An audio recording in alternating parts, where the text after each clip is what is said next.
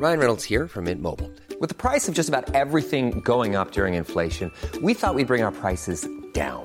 So to help us, we brought in a reverse auctioneer, which is apparently a thing.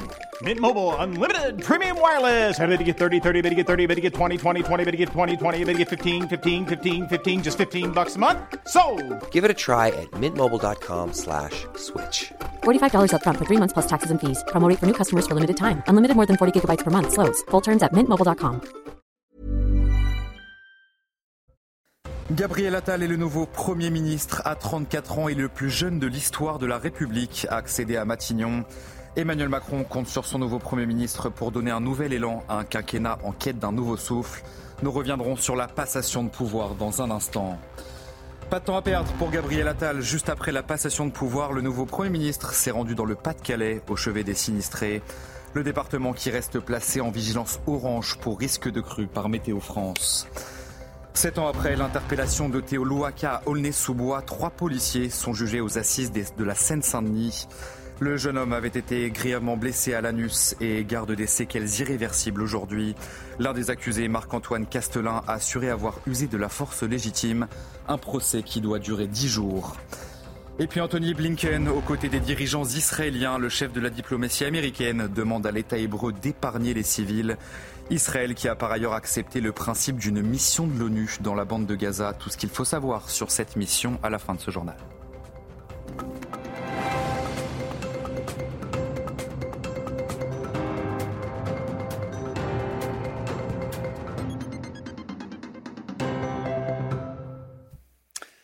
Bonsoir à tous, très heureux de vous retrouver sur CNews pour l'édition de la nuit. Il devient à 34 ans le plus jeune Premier ministre de l'histoire de la République.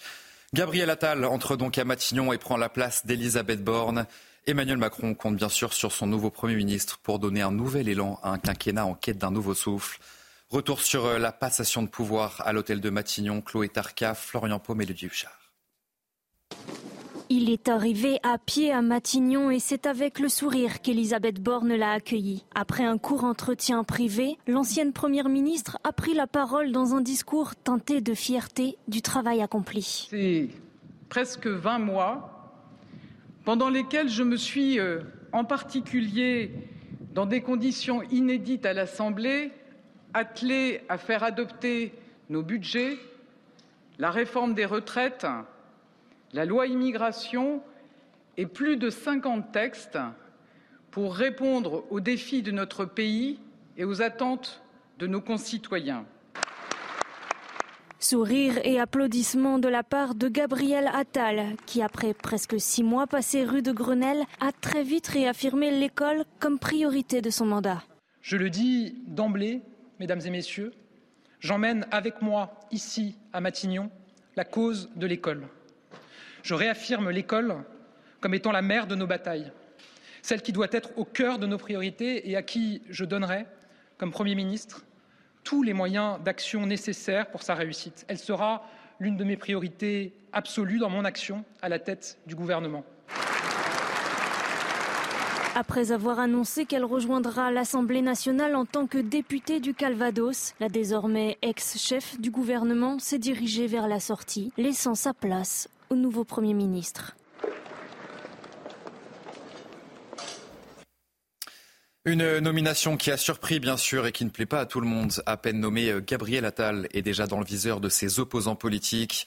À gauche comme à droite, tous émettent des réserves. Le nouveau Premier ministre peut néanmoins compter sur le soutien du chef de l'État, Michael Dos Santos. Gabriel Attal, Premier ministre, comme un retour aux sources pour Emmanuel Macron. Cher Gabriel Attal, je sais pouvoir compter sur votre énergie et votre engagement pour mettre en œuvre le projet de réarmement et de régénération que j'ai annoncé. Dans la fidélité à l'esprit de 2017, dépassement et audace au service de la nation et des Français. Pour le leader de la France insoumise, Jean-Luc Mélenchon, Gabriel Attal n'aura aucune marge de manœuvre. Le président de la République dictera le tempo. Attal retrouve son poste de porte-parole. La fonction de Premier ministre disparaît. Le monarque présidentiel gouverne seul avec sa cour. Même son de cloche du côté du Parti socialiste. Il a une pratique hyper présidentialiste où il a toujours voulu écraser ses premiers ministres. Et puis il a une pratique hyper narcissique euh, qui fait qu'il veut refaire le coup de 2017 en nommant un, un mini-moi, son double. Pour les LR, Emmanuel Macron a nommé son clone un clone plus populaire. Gabriel Attal a été choisi par Emmanuel Macron parce qu'il est en tête des sondages de popularité, que ça lui permet de pouvoir, une fois plus, avoir un hyper communicant. Un avis partagé par le président du Rassemblement national, Jordan Bardella.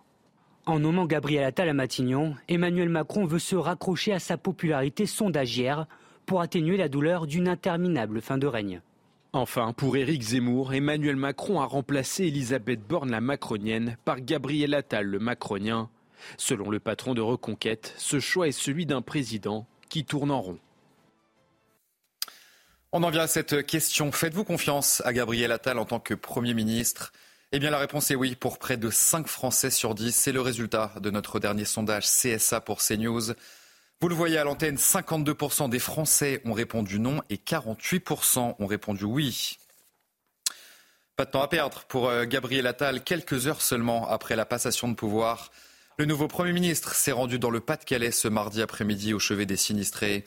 Le département est touché, vous le savez, par des inondations historiques pour la deuxième fois déjà en moins de deux mois. Et avec l'épisode de grand froid qui touche actuellement le pays, la situation devient catastrophique sur place. Adrien Spiteri. Il est presque 18h ce mardi soir lorsque Gabriel Attal arrive à Clermarais. À peine nommé, le Premier ministre est déjà sur le terrain à la rencontre de sinistrés. Si j'ai voulu que mon premier déplacement ce soit ici, c'est pour marquer à la fois la solidarité euh, de tout le pays avec vous et derrière vous, puis psychologiquement parce que c'est démoralisant de revivre ça quelques mois après le premier épisode. En deux mois, le département du Pas-de-Calais a été touché par deux épisodes de crue. Le nouveau locataire de Matignon veut rassurer, à l'image de cet échange avec cette buraliste.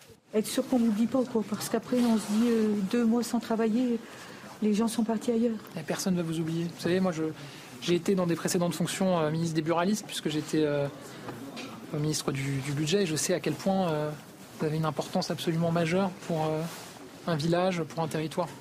Les Français sont attachés à vous et je sais que vous retrouverez vos clients. Je viendrai boire un café avec vous. Alors avec plaisir. Une visite saluée par les élus locaux. Il était convaincant, il était, il était dans l'écoute parce que il y a beaucoup de choses qui doivent émaner du territoire justement pour euh, auprès de l'État. C'est quelqu'un de dynamique, de jeune et qui est vraiment à l'écoute des, des, habitants. C'est quelqu'un. Je remercie encore une fois pour, pour sa visite. Gabriel Attal est déjà à l'action. Elisabeth Borne avait attendu trois jours pour se rendre sur le terrain après sa nomination. il est désormais l'heure pour Gabriel Attal de composer bien sûr son gouvernement. Un dîner de travail s'est d'ailleurs tenu ce mardi soir à l'Elysée en présence d'Emmanuel Macron et donc du nouveau Premier ministre Gabriel Attal. Les nouveaux membres du gouvernement Attal seront connus dans les prochains jours. Avant d'accéder à Matignon, Gabriel Attal a occupé le poste de ministre de l'Éducation nationale pendant 5 mois et 19 jours très exactement. Un ministère qui a déjà vu trois personnes se succéder en l'espace de deux ans. Alors tous ces changements rendent-ils possible une continuité dans les dossiers et surtout qui, pour remplacer Gabriel Attal, on voit tout ça avec ce sujet signé Adrien Spiteri. Regardez. La valse des ministres de l'Éducation nationale pourrait bien se poursuivre. Après la nomination de Gabriel Attal à Matignon, une question reste en suspens. Qui sera le nouveau patron de la rue de Grenelle? Depuis 2017, trois hommes bien différents se sont succédés et cela inquiète certains professionnels du secteur.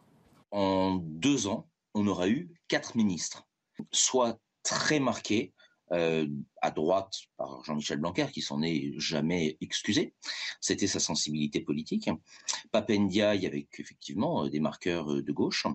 Et Attal avec une origine, on va dire, politique marquée avec son ascension au sein du Parti socialiste. Et à chaque fois, des priorités distinctes. Réforme du bac ou des rythmes scolaires pour Jean-Michel Blanquer, lutte contre les inégalités sociales à l'école pour Papendiaï, ou encore lutte contre le harcèlement scolaire et interdiction de l'abaya pour Gabriel Attal. Mais alors une continuité dans les dossiers est-elle possible? Elle est en tout cas souhaitée par cet enseignant. Nous espérons qu'il y aura la matérialisation euh, des discours et annonces qui ont été euh, développés par Gabriel Attal qu'il soit repris par euh, son successeur. Malgré les différences, Maxime Repère constate un point commun depuis 2017, la dégradation des conditions de travail des enseignants et la baisse des effectifs. Dans le reste de l'actualité, le procès de trois policiers s'est ouvert ce mardi aux assises de Seine-Saint-Denis. Ils sont jugés pour l'interpellation de Théo en 2017 à Aulnay-sous-Bois. Le jeune homme avait été grièvement blessé à l'anus au moment des faits et presque sept ans après. Eh bien, jeune homme âgé de 28 ans en garde des séquelles irréversibles. Sachez que l'un des accusés, Marc-Antoine Castelin, a assuré avoir usé de la force légitime. Noémie Schulz à la cour d'assises de Bobigny pour CNews. Au moment des faits, Marc-Antoine C. était en poste depuis 4 ans en Seine-Saint-Denis. C'était la première affectation de ce fils de policier, très bon élève, qui aurait pu choisir un autre métier. Mais dès que j'ai eu 16 ans, j'ai eu ce besoin de servir. Avant cette affaire, poursuit-il, je me sentais investi d'une mission. Tout bascule en février 2017. J'ai tout perdu, mon domicile, ma profession. Du jour au lendemain, on vous traite avec la pire des étiquettes, celle d'un violeur. Certains jours, je réfléchissais à me passer la corde au cou. Il redoute plus que tout la décision qui sera rendue. Je vis avec une épée de Damoclès judiciaire au-dessus de la tête.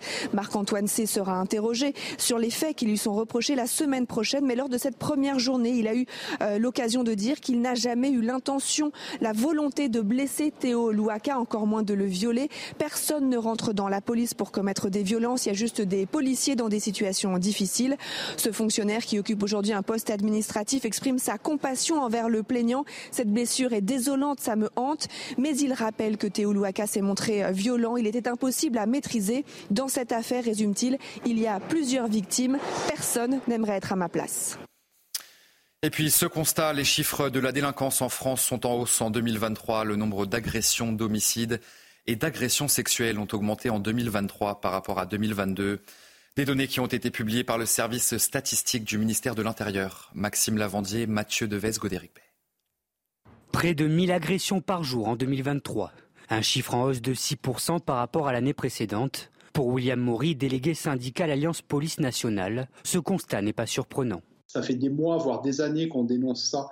Ça fait des années que certains politiques nous rionnaient en disant que c'est juste un sentiment d'insécurité. Aujourd'hui, les chiffres parlent. Les homicides sont également en hausse de 6%, 1033 sur l'année, soit près de 3 homicides par jour en moyenne.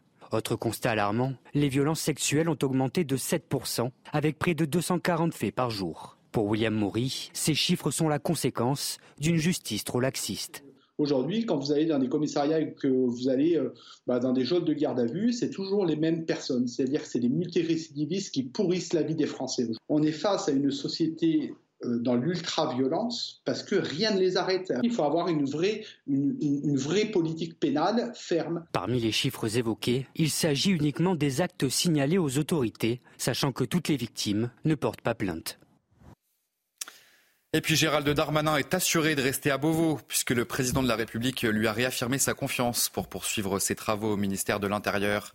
Ce mardi, Gérald Darmanin s'est exprimé sur l'état de la menace terroriste en France. On va donc écouter à ce sujet le ministre de l'Intérieur. Cette menace existe. Et si nous euh, savons qu'il n'y a pas encore aujourd'hui totalement, de manière extrêmement professionnelle, la possibilité de s'organiser pour mener ce genre de commando comme en 2015-2016, il y a l'intention, qui est celle des organisations terroristes, pour lesquelles nous avons des renseignements, et sur lequel nous travaillons avec l'ensemble des cercles du service de renseignement et nous mettons avec euh, nos amis des États étrangers européens des mesures d'entrave extrêmement fortes. Et donc il y a à la fois une menace endogène, une menace parmi nous, des ennemis de l'intérieur que nous combattons, que vous connaissez malheureusement, et puis il y a une menace exogène, extérieure, de commandos qui veulent se recréer, qui veulent frapper la France, Neuf ans après l'attentat de l'hypercachère, un hommage a été rendu aux victimes ce mardi en présence de plusieurs ministres et des élus de la République. Quatre juifs avaient été tués le 9 janvier 2015. Et lors de cette cérémonie organisée devant le supermarché du 20e arrondissement, eh bien, des bougies ont été allumées une à une en mémoire des quatre personnes tuées par le djihadiste Ahmedi Koulibaly, qui avait été euh, abattu ensuite par la police. On va prendre la direction de l'Équateur dans ce journal où la situation est très critique. Le président Noboa a déclaré que son pays était en état de conflit armé interne. Il a ordonné la neutralisation des groupes criminels euh, impliqués dans le narcotrafic. Dernier épisode spectaculaire en Équateur, des hommes armés ont fait irruption sur un plateau de télévision d'une chaîne publique. Armés, ils ont donc pris en otage des journalistes et des employés de la chaîne. Tous ces événements surviennent après l'évasion d'Adolfo Messias, dit Fito, qui est le chef d'un des principaux gangs dans le pays. Israël accepte le principe d'une mission de l'ONU sur la situation dans le nord de la bande de Gaza. Le but de cette mission est d'envisager le retour des Palestiniens déplacés, de rentrer chez eux en toute sécurité dans le nord de l'enclave palestinienne. C'est en tout cas ce qu'a déclaré en Israël le chef de la diplomatie américaine Anthony Blinken. Alors que la campagne israélienne passe à une phase de moindre intensité dans le nord de la bande de Gaza et que les forces armées israéliennes y réduisent leurs forces, nous nous sommes mis d'accord aujourd'hui sur un plan permettant aux Nations Unies d'effectuer une mission d'évaluation. Celle-ci déterminera ce qui doit être fait pour permettre aux Palestiniens déplacés de retourner en toute sécurité dans le nord de la bande de Gaza. Sur place, Anthony Blinken a ajouté que les civils, notamment les enfants, payaient un prix bien trop élevé. On va écouter ensemble le porte-parole de l'armée israélienne Daniel Agari et il assure que les soldats de ont fait des efforts considérables pour euh, minimiser les dommages justement qui sont causés aux civils sur place. En tant qu'armée morale attachée au droit international, nous déployons des efforts considérables pour minimiser les dommages causés aux civils que le Hamas a contraint à jouer le rôle de bouclier humain. Nous sommes prêts et disposés à faciliter toute l'aide humanitaire que le monde est prêt à fournir, en particulier l'aide essentielle comme la nourriture, les médicaments et les abris. Nous effectuons des contrôles de sécurité sur les camions d'aide humanitaire pour vérifier qu'ils ne sont pas armés avant d'entrer dans Gaza nous avons considérablement augmenté notre capacité de contrôle. Et enfin, soyez très prudents, très, très, vigilants sur la route. Après la neige, place au verglas, avec des températures négatives sur presque tout le territoire. Sept départements, vous le voyez à l'antenne, ont été placés en vigilance orange par Météo France pour neige-verglas. Alors que le pays a d'ailleurs connu ce mardi l'une des journées les plus froides depuis six ans. Vous restez bien avec nous sur CNews. On se retrouve dans un instant pour votre journal des sports.